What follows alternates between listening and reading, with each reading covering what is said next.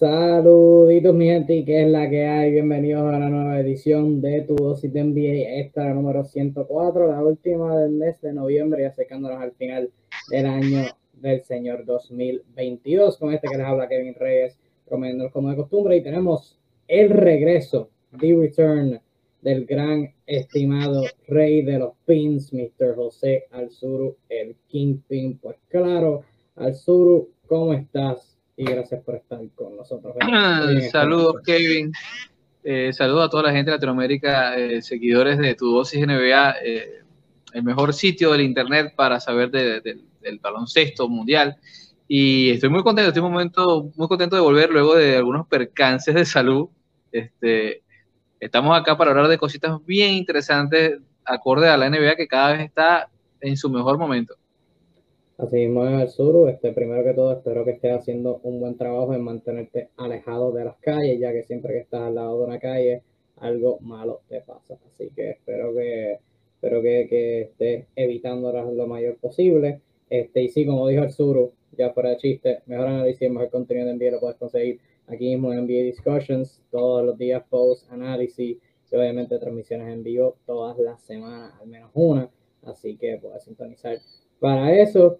Eh, déjanos tu comentario, déjanos saber qué tema, alguna opinión o algo que quieras de, lo cual quieras que hablemos durante el programa. Lo puedes hacer en confianza, dejarlo en los comentarios. Y como de costumbre, debo decir que esta transmisión es traída a ti por nada más y nada menos que Impresiones Marrero, que se encarga de brindar artículos personalizados para cualquier actividad que tengas, especialmente ahora para la época navideña, vendría sumamente útil en mi opinión. Y como digo artículos personalizados, me refiero a camisas, stickers, banners, mousepad, covers, rompecabezas, D-boards, invitaciones, calendarios, si tienes actividad navideña o algún tipo de cosas así por el estilo, déjaselo saber. Hay Impresiones Marrero que trabajan en Puerto Rico, está localizado en Bayamón, pero tienen envío para toda la isla. Así que sigue en las redes sociales como Impresiones Marrero Facebook e Instagram o contáctanos por teléfono al 787-564-7517, 787-564-7517 y muchas gracias a Impresiones Marrero por sintonizar, por auspiciar en Discussion. Gracias a Asael Jiménez Vázquez que nos sintoniza desde Chiapas, México. Así que saluditos, güey. Este, lamentable que hayan quedado fuera de, de, esos cuartos de final en la Copa Mundial FIFA. Este, pero fuera de eso, espero que, que estés muy bien, Asael. y todos los que sintonicen, comenten. Bueno, el sur, eh, hay un par de cositas interesantes de las cuales podemos hablar, un par de notitas este, tu primera transmisión desde hace un tiempo larguita, así que estoy la, la chivita a ti, el sur. ¿Quieres empezar hablando de algo en particular, algo, que hayas notado en este mes de NBA que te quieras sacar del pecho? No sé, zumba ahí lo que quieras. Sí, bueno, eh, creo que lo, que lo que lo que quiero sacarme del pecho va de la mano con algo que ya está en, el, en, en, en los tópicos a tratar hoy, que bueno, nosotros conversamos antes de esto, muchachos, aquí nos ven, aquí no se improvisan muchas cosas, que digamos, y tiene que ver con Dallas, ¿no? El, fantabuloso equipo de, de, los Mavericks de Dallas, que ya elaboraremos mejor esto, pero yo quiero comenzar con algo puntual, es ¿qué rayos está haciendo Jason Kidd? ¿Qué rayos está haciendo Jason Kidd? ¿Y por qué odia tanto a Christian Wood? O sea, esas son las grandes preguntas que yo me hago o sea, de, para qué tú pides jugadores en la temporada muerta si luego no te da la gana de usarlos. Eh, Dallas tiene un serio problema, ¿no? De, hacia dónde va. Este, y no sé, me gustaría saber tu opinión, Kevin, porque a mí es un equipo que, que obviamente uno queda obnubilado al ver a, su máxima estrella, Luka Doncic, que, que por momentos pareciera un dios del baloncesto, pero luego te, empiezas a notar que esta maquinaria eh, rara vez engrasa bien y este, termina pareciendo que, este año retrocedieron. Es la impresión que, uno ve en la cancha, pese a tener nuevas adquisiciones, eh, a, tener una especie de expectativa inicial a, hacia, hacia una mejoría, e incluso con el mejor Luka Doncic que se ha visto, lo cual es mucho decir, tomando en cuenta el nivel exceso que siempre tiene. Eh, así que mm, es un tema, no, en tu opinión, y quiero contactarlo con, con, lo que yo creo, es un tema de rotaciones, es un tema de, de confianza, es un tema de, de, de, tempo, porque cuando revisamos, esto ya no es nuevo, pero el pace, es decir, la velocidad en que transmite el, juego Dallas es la más lenta de la liga. O sea, estamos hablando que va al ritmo de Luca y, todo el equipo lo absorbe de una manera tan, tan fehaciente que eso puede darnos una, una especie de estadísticas engañosas. Uno puede creer que no, no, hay muchos puntos en juego y es que sencillamente juegan muy lento y obligan a los demás a jugar lento. ¿hasta qué punto esta característica los termina condenando? Kevin Reyes, ilústrame. Bueno, pues yo quiero, primero que todo, que, que me expandan ese pensar, porque cuando tú, te, tú hablas de Christian Wood, que no lo dicen bien, ¿a qué tú te refieres? Porque yo, o sea, él ha jugado casi todos los juegos, eh, juega 25 minutos por juego, es tercero en el equipo en puntos. Yo lo noto bastante involucrado en la ofensiva, así que cuando tú, te, tú hablas de que no lo usan mucho, o como sea que lo, que lo dijiste, ¿a qué te refieres exactamente? Hay que crear jugadas para Christian Wood. Él no puede estar solamente esperando que estar libre. O sea, no está siendo importante para el planteamiento del equipo. Una cosa es que él se involucre, que sí lo veo. Una cosa es que él, cuando le dan la oportunidad y ha pasado y ha respondido, y otra cosa es que sencillamente sea un adorno. O sea, mi impresión, y creo que es la impresión del jugador, es que no es realmente importante para el técnico. Eh, Christian Wood es lo suficientemente talentoso para fabricarse sus puntos con los pinches veintipico minutos que tiene, está haciendo 17 puntos algo por partido. O sea, no es un problema para él. Un tipo que puede anotar. Eh, pero debería ser tener un impacto mayor. Si bien no lo quieres eh, en, la primera unidad, por la razón que fuese, parece mentira, pero no hay jugadas creadas para otros. Y esto creo que es uno de los grandes problemas de la, de la Luca dependencia. O sea, este equipo no tiene otra respuesta, no tiene un segundo plan, no tiene revulsivo. Eh, y, es lo que a mí me exaspera de Dallas, pues es como que siempre están esperando que el Mesías llegue y haga algo fantástico durante 48 minutos. No es casualidad que lo tuve los números individuales de Luca Doncic y van siendo peores si lo analizas de cuarto en cuarto. El tipo llega extenuado al final del partido y todo un pretende que, que, que te gane. Entonces, ¿para qué tienes a los otros jugadores? ¿Para qué tienes a Dinwiddie? ¿Para qué no buscas un tercer manejador que sea lógico? O sea, ¿cómo contienes 38 minutos le das a Reggie Bullock, que sí, puede ser un defensor decente, pero más allá de eso, tampoco es que sea el mayor defensor de la liga y prácticamente no aporta nada. ¿Qué haces con tipos como Dwight Powell todavía? O sea, hay un montón de cosas que yo veo eh, eh, y, lo que me entorpece un poco el entendimiento es son las declaraciones de Jason Kidd, que prometo te dice, te habla de cambios, te habla de sí, vamos a hacer este, va a ser más, más, más agresivo, vamos a cambiar las rotaciones y luego el siguiente partido hace lo mismo. O sea, tú te quedas como que eh, eh, con esa duda. Pues. Yo, yo sí creo que, que a Christian Wood le podrían dar más el balón en sus manos, eh, contestando tu duda. Yo también creo que de la manera que lo ha usado es bastante bien, porque Christian Wood es este jugador que, que le puede hacer cortinas a Luca y no es el típico hombre grande que ha tenido Luca a través de toda su carrera que lo único que puede hacer es rolear. O sea, Wood puede rolear, pero también puede hacer un pop y ahí ya no pueden hacer switch la defensa porque Christian Wood puede abusar ese macheo. Eh, no pueden doblar a Luca porque Christian Wood puede tirar y ha tenido varios juegos, más de 20 puntos, siguiendo esa misma fórmula. Eh, sí creo que en general el problema de Dallas, Dallas ha tenido dos principales problemas. Eh, y uno es en el estilo de juego que, que ellos eh, han jugado, el que lo llevó a éxito la temporada pasada. Y es, ¿verdad? La Luca dependencia, como lo has denominado, pero que Luca pueda atacar y si lo doblan, si la defensa hace una decisión de doblarlo y él se pasa afuera, tiene tiradores que pueden anotar. Esta temporada los Dallas Mavericks están lanzando 34% de 3, que es 20 en la liga. El décimo peor equipo lanzando de 3 eh, en promedio.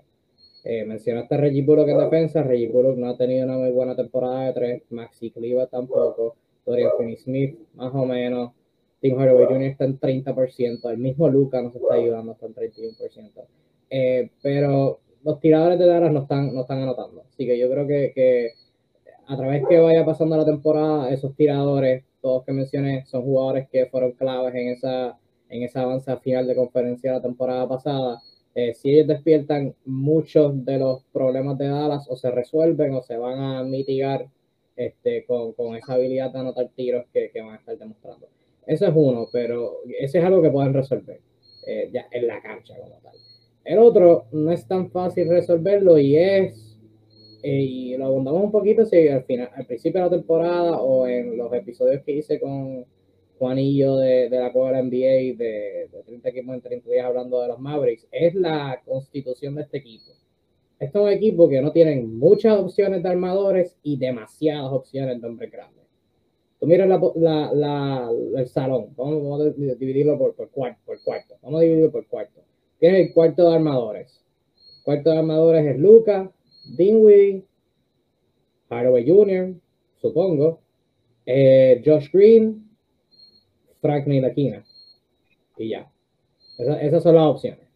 Eh, Luca, Dinwiddie, Harold Junior juega más dalero, escolta, eh, Nirequina y tenían a, Juan a, Campazo, ahora tienen a otra persona, la colaboraremos más adelante. Eh, es el cuartito de los armadores. Ahora vamos al cuartito de los hombres grandes, que consiste de Javier McGee, Davis Bertans, Maxi Cleva, Dwight Powell y Christian Wood. Todos jugadores de, calidad. Y el problema es que Jason Kidd la mayoría de las veces los quiere jugar. O sea, está jugando a Joel McGee, muchos juegos, eh, bastantes juegos, ahora últimamente ha descansado. Este, David Bertans tuvo un periodo donde estaba jugando, pero Dwight Powell lo sigue usando un montón, obviamente Christian Wood, eh, Maxi Cleaver un jugador clave. O sea, que están como en este panorama bien tricky donde tienen muchos jugadores en posiciones que no necesitan tanto necesariamente, que las posiciones que más necesitan, que tú hablas, pelada, armadores que ayuden a Luca, no tienen más opciones. Pues, o sea, básicamente Dinwiddie, Hardaway Jr., que no, que no ha estado también en ofensiva, y ya, that's it. Porque Niliquina en ofensiva nunca ha sido consistente en su carrera. Intentaron con Capazo y eso claramente no funcionó. Eh, yo he abogado desde el principio de la temporada, desde antes de la temporada, que le deberían, deberían dar oportunidad a Jaden Hardy mientras Jesús se fue de el live. Eh, yo he estado abogando desde antes de la temporada que le den oportunidades a Jaden Hardy. Eh, Jaden Hardy no le dieron oportunidades cuando estaba y Jaden Hardy ahora está en la G League matando, debo decir. Eh, pero fuera de eso no le han dado oportunidades y pues es ese dilema donde Dallas obviamente necesita esa ayuda y pues también cae un dilema donde es algo que también hablé la temporada pasada, lo hablamos durante, ¿verdad? teniendo conversaciones sobre este tema de la, de la Luca dependencia. Y es el hecho que es una espada de doble filo, porque por un lado está lo que, lo que menciona el sur y lo que, mucha, lo que mucha gente comenta, que es que ¿verdad? No, quieres que tu no quieres que tu juego dependa tanto de tu estrella. Pero ahí vamos al otro lado de la espada, que es algo que, que yo comento, que es que sí, hasta cierto punto quieres darle descanso a tu estrella y quieres tener una ofensiva bien diversa, pero si tu estrella es así de buena, como lo es Luca, que puede crear su propio tiro y puede involucrar a sus compañeros al mismo tiempo y las hace ambas letalmente, pues ¿por qué tú no querrías a ese jugador manejando todo tu juego? O sea, que ahí está el dilema, eso es ahí está ese espada doble filo donde, ¿verdad? Dallas ha tratado de manejarla, este, con Luca haciéndolo todo, pero cuando ¿verdad? entran las reservas quizás no juegan como se supone. Este, los jugadores que mencioné alrededor de Luca no están brillando tanto en ofensiva. Así que es ese dilema que los Mavericks simplemente tienen y pues Jason Kidd en su, en su defensa, ¿verdad? Siendo realista, Jason Kidd nunca ha sido un dirigente que se ha destacado por su esquemas ofensivos. Cuando estuvo en Milwaukee, eh, siempre ha sido un, un dirigente defensivo. Y la temporada pasada eso fue lo que ayudó a Dallas, la mejoría en defensa. Y luego, ¿verdad? Este, Lucas siendo Lucas y pues llevándolos a la tierra prometida con, con los tiradores como, eh, como mencioné. Pero pues al fin y al cabo, Jason Kidd no, no es reconocido por, por, por, esa, por esas habilidades tácticas de poder hacer el juego de esa manera. Y entonces Dallas buscando esa ayuda, han firmado una, una menos a Kemba Walker que estaba sentada en la agencia libre, sentada en su sofá, eh, practicando. Supongo dejaron ir a Campazo para hacer la movida. Y la idea, asumo que será, ¿verdad? Añadir otro jugador que, que idealmente cree con el balón. Em, vamos a ver si le queda la rodilla. Porque Kemba Walker a través de las últimas temporadas ha tenido un montón de problemas de rodillas. Em, es pequeño. Eh, en, el mejor de los casos, en el, mejor momento de su carrera, era un defensor quizás promedio.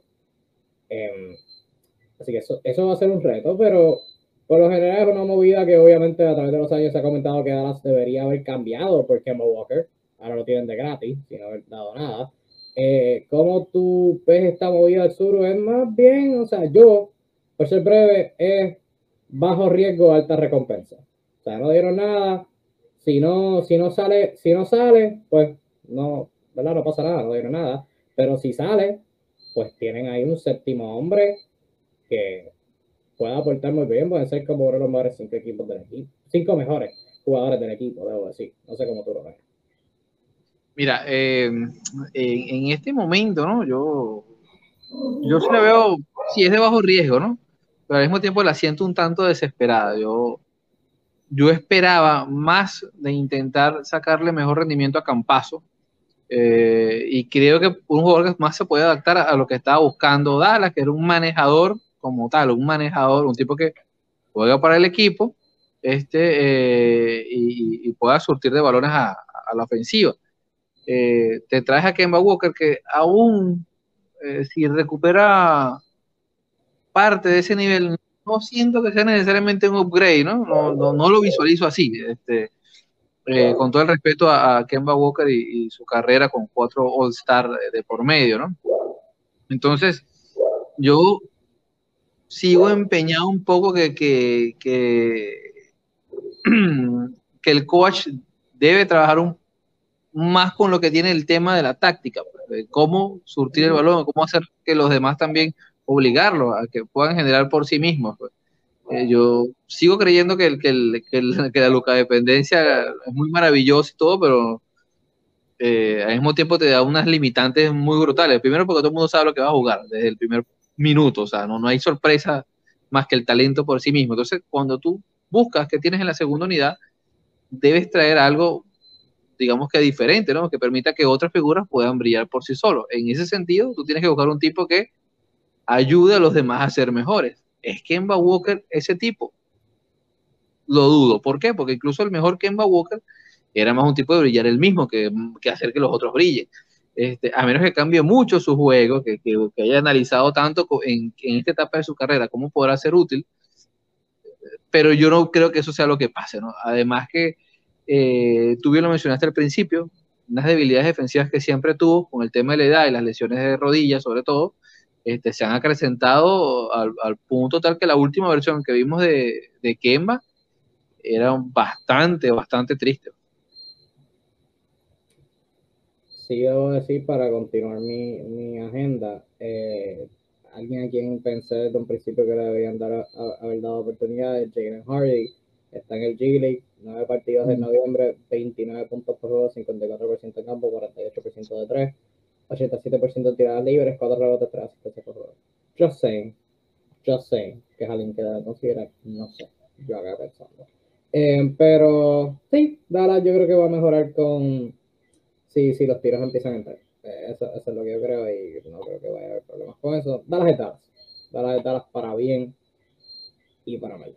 Em, un equipo del que yo creo que esperábamos bastante eh, esta temporada eran los Minnesota Timberwolves y los Minnesota Timberwolves han tenido sus altas y bajas, por decirlo de una manera.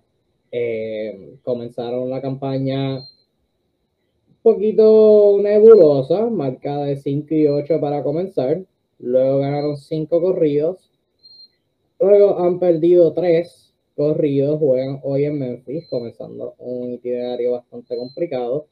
Y ahora se vuelve más complicado porque estarán sin el gran, eh, sin el gran gato, el cat, el Carl Anthony Towns, que estará fuera un mes, 4 o 6 semanas por lesión en su pantorrilla derecha. Eh, primero que todo, al sur, ¿qué has visto de Minnesota mal, bien, indiferente esta temporada? Em, y qué retos o eh, más bien, ¿cómo crees que, vayan a mitigar esta, esta pérdida de, de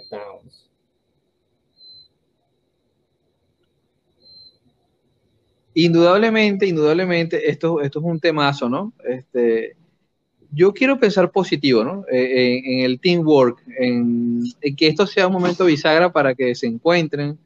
Eh, de momento, uno viendo las declaraciones de los jugadores, hay, cierto pesar y ahí y el llamado es a, que todos deben de dar el, mayor esfuerzo, lo decía Rodrigo que todos tenemos que elevar nuestro nivel a partir de este momento. Yo creo que es un mensaje de veteranía muy importante, porque ya sabemos que hay algunas cabecitas jóvenes locas, muy, muy efusivas y, a veces se requiere un poquito de madurez para enfrentar situaciones así.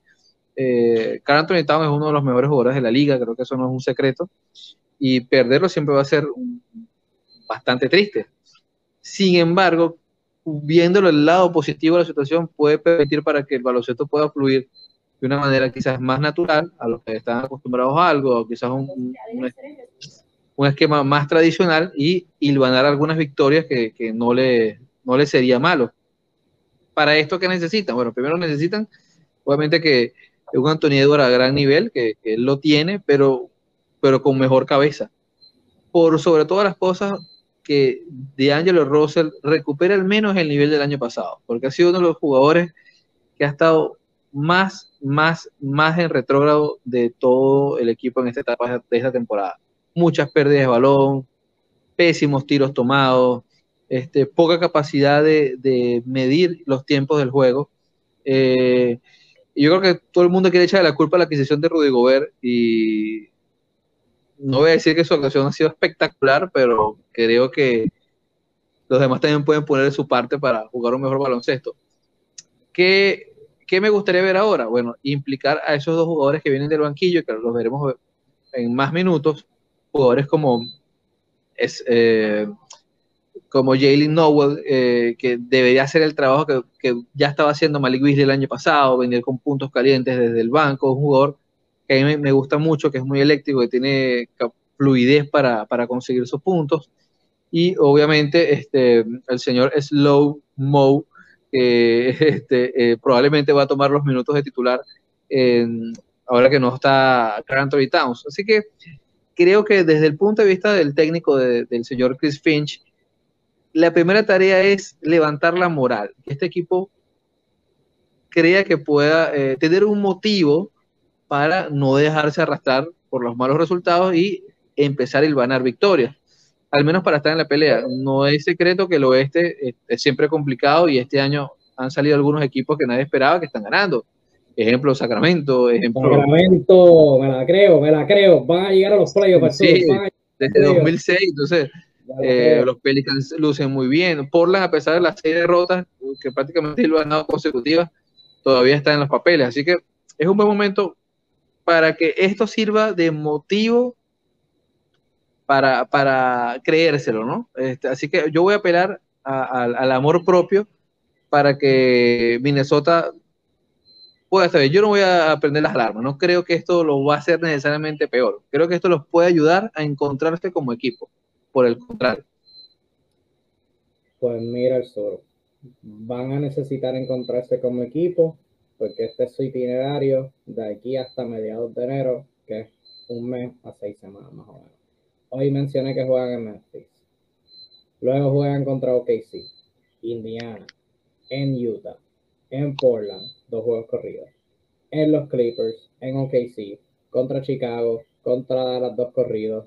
En Boston, en Miami, en New Orleans, en Milwaukee, contra Detroit, contra Denver, contra Portland, contra los Clippers, en Houston, en Detroit, contra Phoenix, contra Cleveland y, eh, irónicamente, contra Utah. Eh, eso no es muy itinerario bien fácil, aparte de Detroit que no sirve eh, y Houston que tampoco sirve. Eh, fuera de eso, ahí todos los juegos son complicados y Minnesota ha tenido un par de cosas complicadas, eh, dos de ellas siendo jugadores que tú mencionaste, DeAndre Russell y Anthony Edwards. DeAndre Russell bien fascinante porque está en año de contrato. DeAndre Russell va a ser un, agente libre ahora y eh, es un jugador que, que me confunde. Su agencia libre no, no sé cómo se va a ver, no sé cómo se va a ver para nada. Pero con Anthony Towns es lo más particularmente decepcionante porque, eh, ¿qué diga?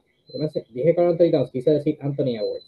Quise decir Anthony Edwards. Eh, los dos son Anthony, no eh, Anthony Edwards ha sido el más el más decepcionante para mí, porque sí tuve los números y pues tiene buenos números, hay que ser real, pero eh, el aspecto de, del juego en cancha, pues como que, o sea, no, no, no está haciendo favores para el resto del equipo, me explico. Eh, con la pérdida de Patrick Beverly, con la pérdida de Jared Vanderbilt, iban a necesitar que Anthony Edwards diera un paso adelante en defensa. Y Anthony Edwards ha demostrado en breves instancias que cuando se pone para su número a defender, puede defender. Y puede defender muy bien. y puede conseguir para defensiva contra cualquier jugador.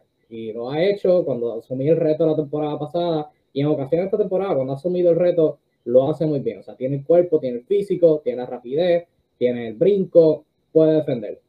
Pero no lo está haciendo. Y es por vagancia, porque no hay ninguna otra razón. Él simplemente en una se duerme por dormirse, no intenta, se queda pegado en cortina, eh, no hace ningún esfuerzo. Eh, y, y, eso los está matando. Eh, y, y, en ofensiva, pues todavía está en este dilema donde quizás no, no, está atacando el canasto con la frecuencia que debería, está tomando tiros de afuera defendidos, que verdad deberían ser mejores. Eh, por si han estado viendo los juegos, notarán que los pick and roll con Rudy Gobert nunca lo está buscando. O sea, anterior su, su habilidad de, de, hacer el pase a un jugador que esté roleando eh, todavía la tiene que desarrollar y se entiende, tiene 21 años, todavía le falta un montón por, por mejorar, así que ¿verdad? esto normal. Eh, pero sí, pues siendo, analizando el juego, pues sí es algo que, que le ha costado a Minnesota. O sea, Rudy Gobert hace cortinas, rolea, y pues Anthony Edwards no está ni, ni mirando. O sea, tiene a otros jugadores así, le está buscando hacer un pase al perímetro en vez de, en vez de buscar a, a Rudy Gobert. Eh, eso por un lado, y pues obviamente no es culpa de Rudy Gobert necesariamente que él esté haciendo mal, pero sí el hecho, la realidad de tener a dos jugadores grandes que ambos su fuerte sea jugando dos esquemas defensivos diferentes, pues ha, les ha puesto un reto, los ha, atropellado un poquito. Eh, Carl Anthony Downs, en, en, sabemos, obviamente empezando por la, por la más fácil, sabemos que Rodrigo Gobert, su esquema defensivo favorito es el drop. O sea, Rodrigo Gobert brilla en el drop. Tú le das la pintura y él va al tapón y va a defender, va a estar activo. Carl Anthony Towns en el drop no ha sido bueno a través de su carrera. El fuerte de Carl Anthony Towns ha sido presionando en el perímetro. Y para la temporada pasada eso funcionó, porque Carl Anthony Towns podía presionar y tenía Vanderbilt atrás, tenía Beverly atrás, tenía un D'Angelo Russell mucho más activo y tenía un equipo que estaba constantemente activo en defensa. Ahora Anthony Towns presiona y pueden estar activos. Jade McDaniels especialmente ha sido muy bueno ofensivamente, eh, pero hasta cierto punto están limitados porque Rudy Gobert no es ese cuerpo que puede estar, estar activo en el perímetro y si lo está, no hay nadie atrás de él que lo pueda ayudar. Em, o sea, no perdieron a Vanderbilt, que era como que ese jugador que limpiaba todo. O sea, que si eh, todo el mundo salía del perímetro, Vanderbilt podía ir corriendo y limpiar errores. Eh, no tienen a ese jugador con esa rapidez. Ciertamente el slow-mo, por algo le dicen slow-mo, este, no puede limpiar esos errores. Em, y en la banca no tienen tampoco ese jugador de, ese impacto, un alero así que pueda defender a, ese nivel. O sea, que ciertamente pues eso los ha impactado, su defensa por algo está, está tan 23 eh, en la liga en puntos permitidos por juego, 19 en defensive rating. Em, esa banca también, eh, eh, Torian Prince, sí. Noel, eh, Nasrid, Kyle Anderson, eh, McLaughlin, Green Forbes, Austin Rivers. Y se veía venir, o sea, lo dijimos, porque tú ves los nombres y tú dices, esta banca va a ser mala. Eh, pero en acción, pues, guacal, se ha visto, se ha visto mal. Eh, pero no sé si tengas algo que añadir sobre Minnesota, alguna reacción a lo que dije. Básicamente que eh, esa clase de contrataciones como Kemba Walker, eso es la que ha tenido que hacer Minnesota realmente. Me, me ha extrañado que no han no han sido un poquito más activos en buscar uno que otro elemento, un veterano tal vez, de esos que están flotando en la agencia libre, porque es la clase de cosas que quizás le podría ser útil, porque de verdad que tienen un vestuario, un fondo de armario muy, muy débil eh, y muy joven en algunos aspectos. Entonces, eh, sí creo que ha faltado un poquito de agresividad de parte de la gerencia de, de, buscar algo ahí, por lo menos para ese fondo de banquillo, porque luce muy, muy, muy débil, la verdad, eh, por lo menos para los estándares de la liga y a sabiendas de que, bueno, que lo que les está costando en Granada, los cinco que salen día a día, eh, pone la cosa bastante difícil. Eh, lo cierto del caso, Kev, es que mm, nada, yo espero, repito, lo mejor de ellos. El panorama no está, no está nada cómodo, pero hay que poner un plus, creo que es un tema de amor propio. tú coincido mucho con lo que decías en el caso de Anthony Edwards, los números pueden ser muy engañosos, se lo digo a toda la gente que a veces ve las estadísticas y dice, concha, hace 25 puntos, roba dos balones, eh, casi cinco asistencias, ¿no? El tipo es un crack, es un crack. Eh, actualmente en la NBA es lo más cercano a, una especie de mini Jordan, porque efectivamente cuando él quiere defender, puede defender, puede secar al rival. O sea, cuando él está motivado, tiene un nivel para, para hablar de grandes cosas. La cuestión es que el partido tiene 48 minutos, pero no solo sirven un par de jugadas este, o cuando te provoque, o cuando estés molesto con el otro. Eh, eh, entonces, bueno, ahí es donde tú ves la edad de Anthony Edwards, te das cuenta de lo increíble de inmaduro que es, sobre todo en lo mental, en lo del IQ del juego. Eh, y en, incluso con sus declaraciones, con todo lo que pasa alrededor de la cancha, no es más que un reflejo de eso mismo. está bastante crudo. Sin embargo, este, ese tipo de situaciones y según como las lleve su entorno, pudiesen servir para que acumule la experiencia y la presión de ser un líder, de cuando los demás esperan algo de ti y tú estás en la capacidad de, guiarlos hacia esa meta. Ojalá este sea el caso y no se les complique todavía más la cometa al equipo de Minnesota. No sé si lo llegaste a ver al principio de temporada eh, y quisiera saber tu opinión sobre esto. Eh, ¿Qué piensas sobre el comentario que, que no, sé si lo viste, pero, pero si no lo viste, pues te lo digo que Anthony Downs dijo en una conferencia de prensa que, en esencia, no es la cita directa, ciertamente, pero en esencia, este, lo que dijo fue que Anthony Edwards debería comer menos de ellos. Sí, no, me parece un llamado de atención bastante válido, pues obviamente como, como, como líder del equipo, este, eh, quizás, no, yo creo que eso, eso es, un, es nada más el pináculo del problema, ¿no? Porque según otros informes que han salido por ahí, el tema también es que no, aparentemente no es tan aficionado a estar en el gimnasio trabajando. Entonces, cuando se supone que eres un atleta de alta competencia, como también lo dice cuando la frase está más completa Anthony Edwards, tú tienes que vivir como tal, ¿no? Este, y esforzarse como tal, más si dices que eres grandes cosas.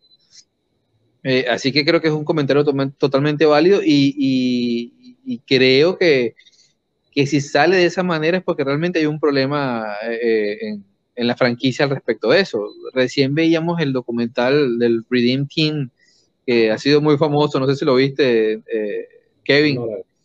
y hay un, sí, hay un, hay una pequeña, un pequeño momento de bisagra del equipo que narran. Vamos a tomar esta digresión para ejemplificar esto. Y es que eh, dicen que en el primer día de concentración del equipo, los jugadores se fueron a una fiesta en Las Vegas, porque el sitio de concentración del Team USA fue en Las Vegas. Eh, obviamente la ciudad del pecado. Se van y regresan a las 4 de la mañana.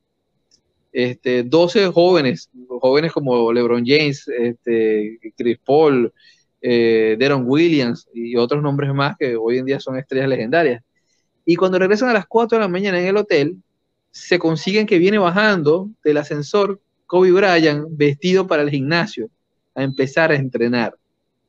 Comparten el espacio, se saludan, COVID no los vio mal, sencillamente le dijo cómo están muchachos, espero que le hayan pasado bien y se fue a su gimnasio. Y ellos cuentan que cuando se montan todos en el ascensor, se, sentían una vergüenza terrible, porque era como, este es el tipo que ya lo ha ganado todo, que tiene MVP, que, que, bueno, no tiene nada que demostrar a nadie, y está a las 4 de la mañana preparado a entrenar, y nosotros estamos tomados, gastados, y cuentan también que al llegar al hotel, Lebron fue el primero que se cambió se lavó la cara y bajó. Y otros más lo siguieron. Entonces, esta es la clase de actitud que tienes que tener si tú aspiras a grandes cosas. Entonces, bueno, la pregunta es para Anthony Edwards.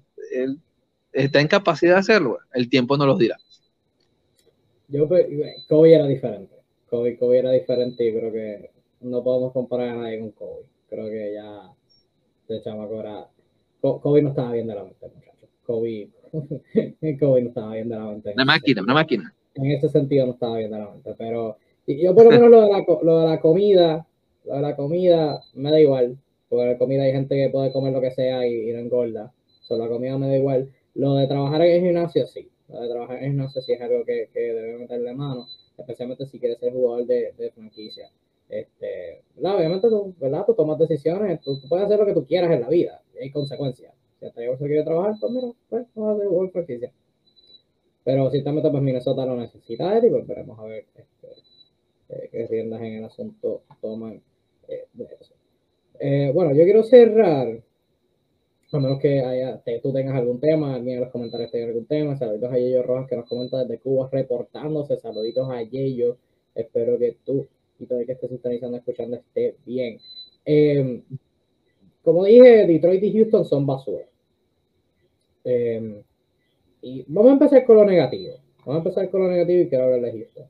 Primero, porque Houston es basura. Da asco. Em, ciertamente, pues comentamos que es bueno ver la NBA y que nos gusta ver a todos los, a todos los equipos jugar.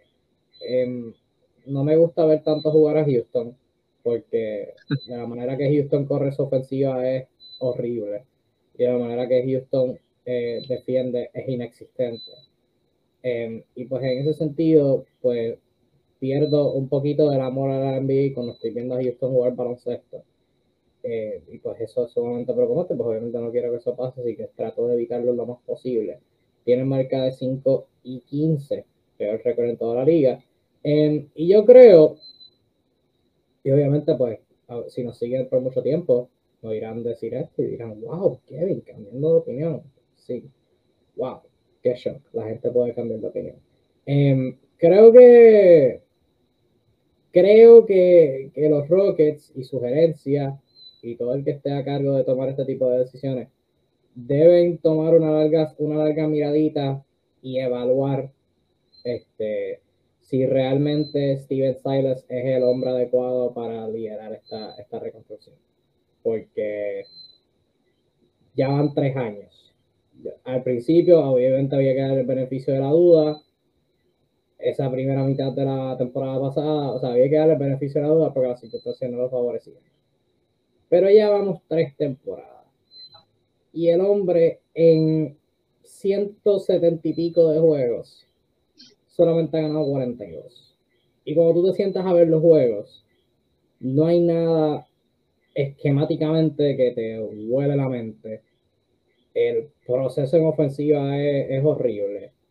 el encaje entre Jalen Green y Kevin Porter Jr., o sea, cómo los usan, como que no, creo que a largo plazo no creo que va a ser conducivo a, el desarrollo del resto del equipo. O sea, ellos sí están jugando muy bien, especialmente Jalen Green, tienen un futuro bien brillante. Pero el resto del equipo no creo que sea no creo que se, que se vea favorecido con eso, en el sentido de cómo los usan en particular. Eh, de las alineaciones que usan, de las combinaciones, o sea, no es culpa de los jugadores hasta cierto punto, por lo menos en mi análisis. Em, y entonces, y especialmente se ve un poquito con, con más o menos el uso de Jabari Smith Jr., que no sé si te acuerdas cuando estábamos hablando de Summer League.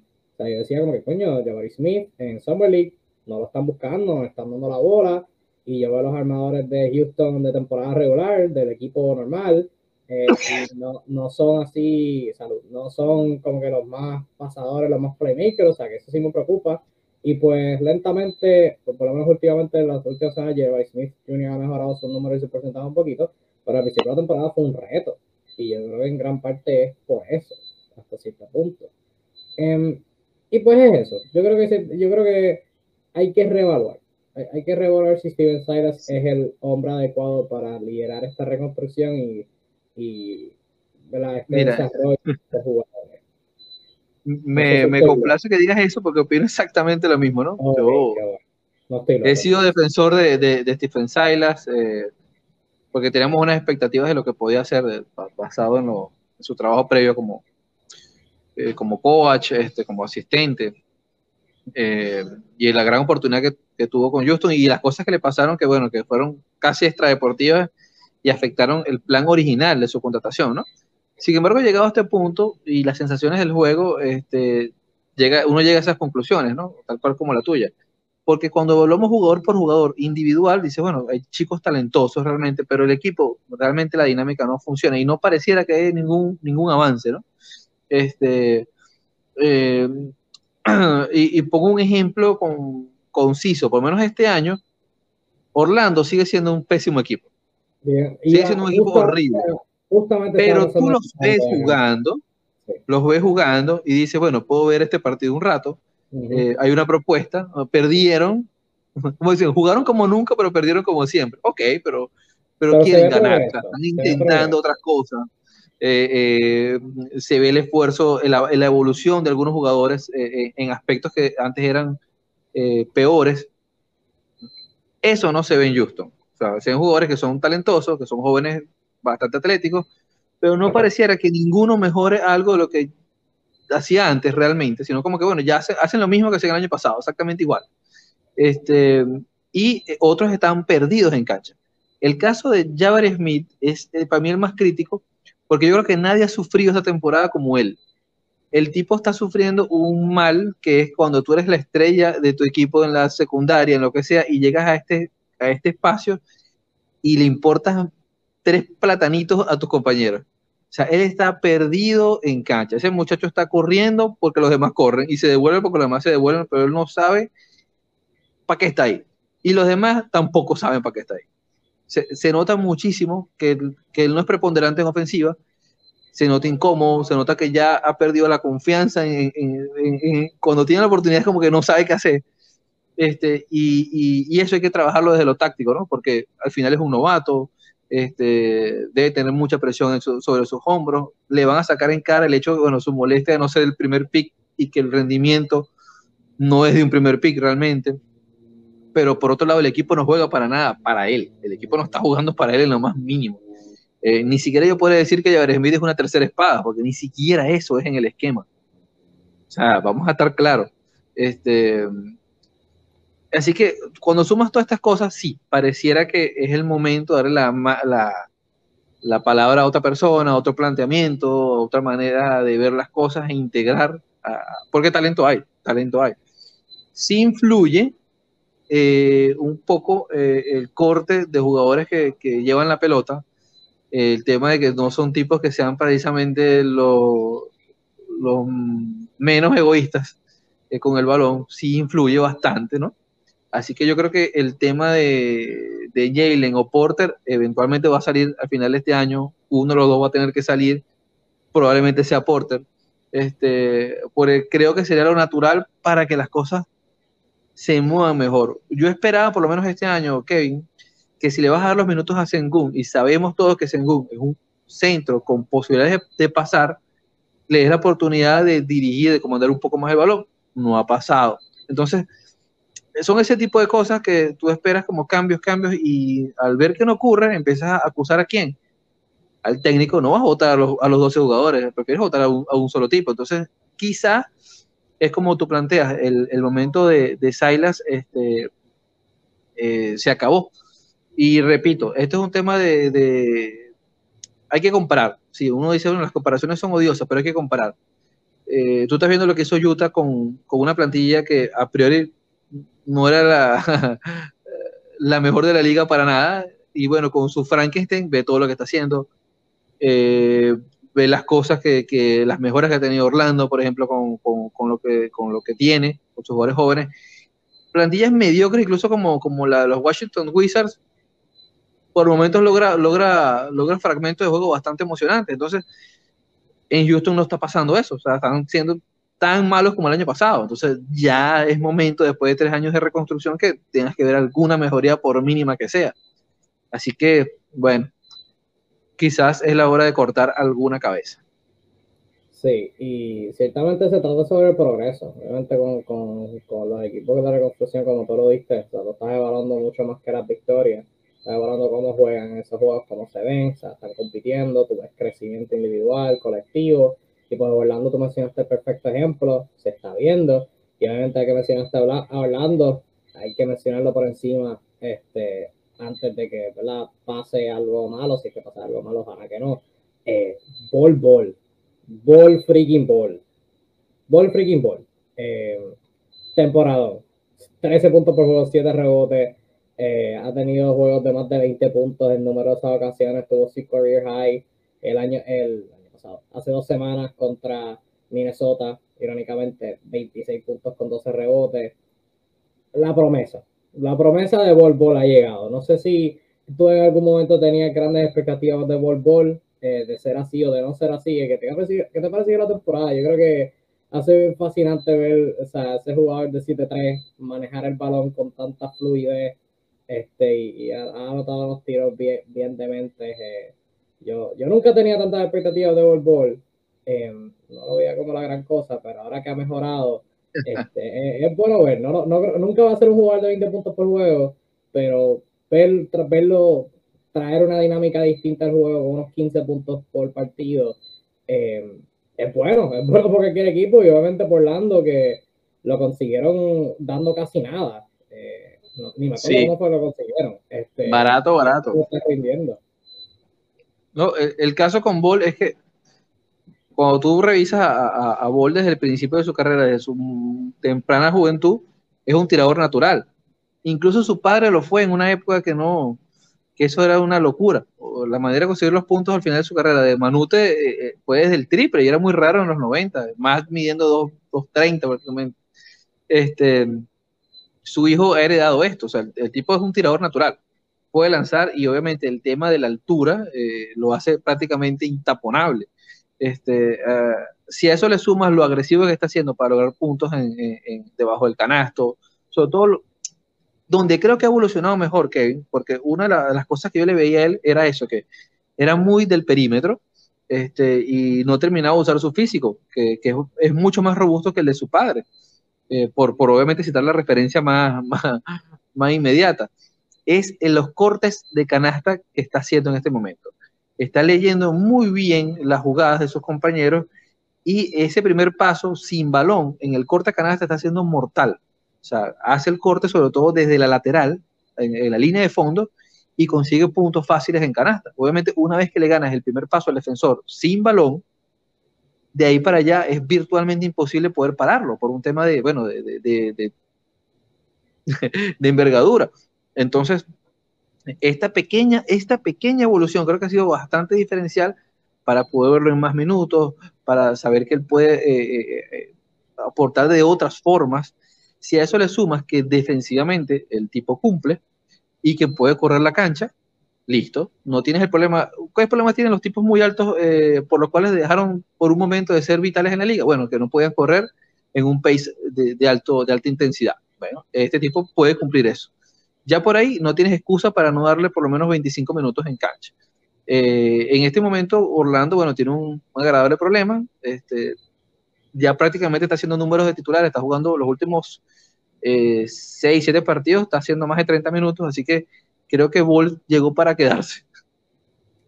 Y con los cuadros que están usando, o sea, si él es 7-3, pero está jugando junto a Palo Banquero, es como 6-9, 6-10 Franz Wagner igual, eh, Chumao Kiki que es como 6'8", Wonder Carter Jr. que es como 6'10", Mo Bamba que es 7 pies.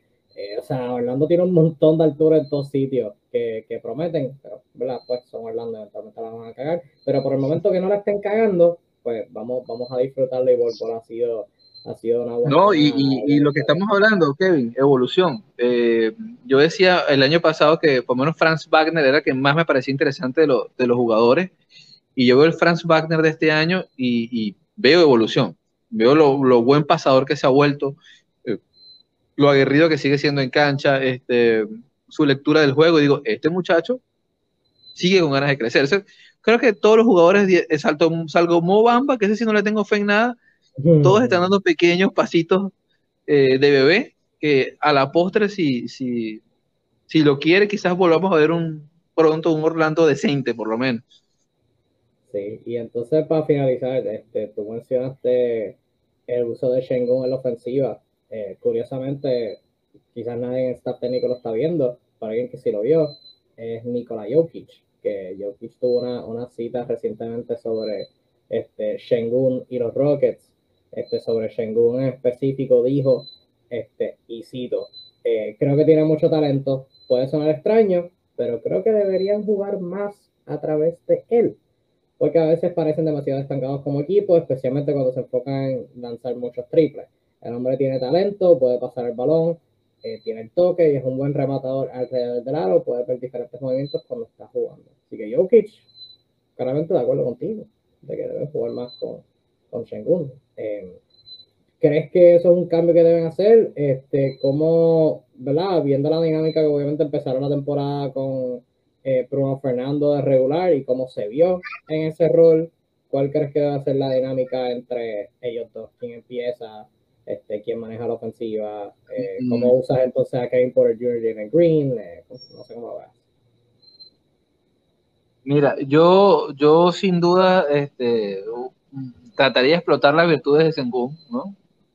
Este, lo haría sin dudarlo, porque para eso es que lo trajiste ahí, por, por eso es que tú lo estás haciendo que es diferente. Eh, trataría de usar mis hombres grandes porque hay jugadores interesantes. Garuba, que no hablamos de él, el, español, es un tipo bastante aguerrido. Fernando también. Tiene que tratar de distribuir los minutos. Por lo menos yo creo que Garuba puede tomar minutos en la 4 si, si, lo entrenas para eso un poco. O sea, pero hay que, hay que tener voluntad. El primer paso es darle posibilidad a Sengun de distribuir la pelota al menos de adentro hacia afuera.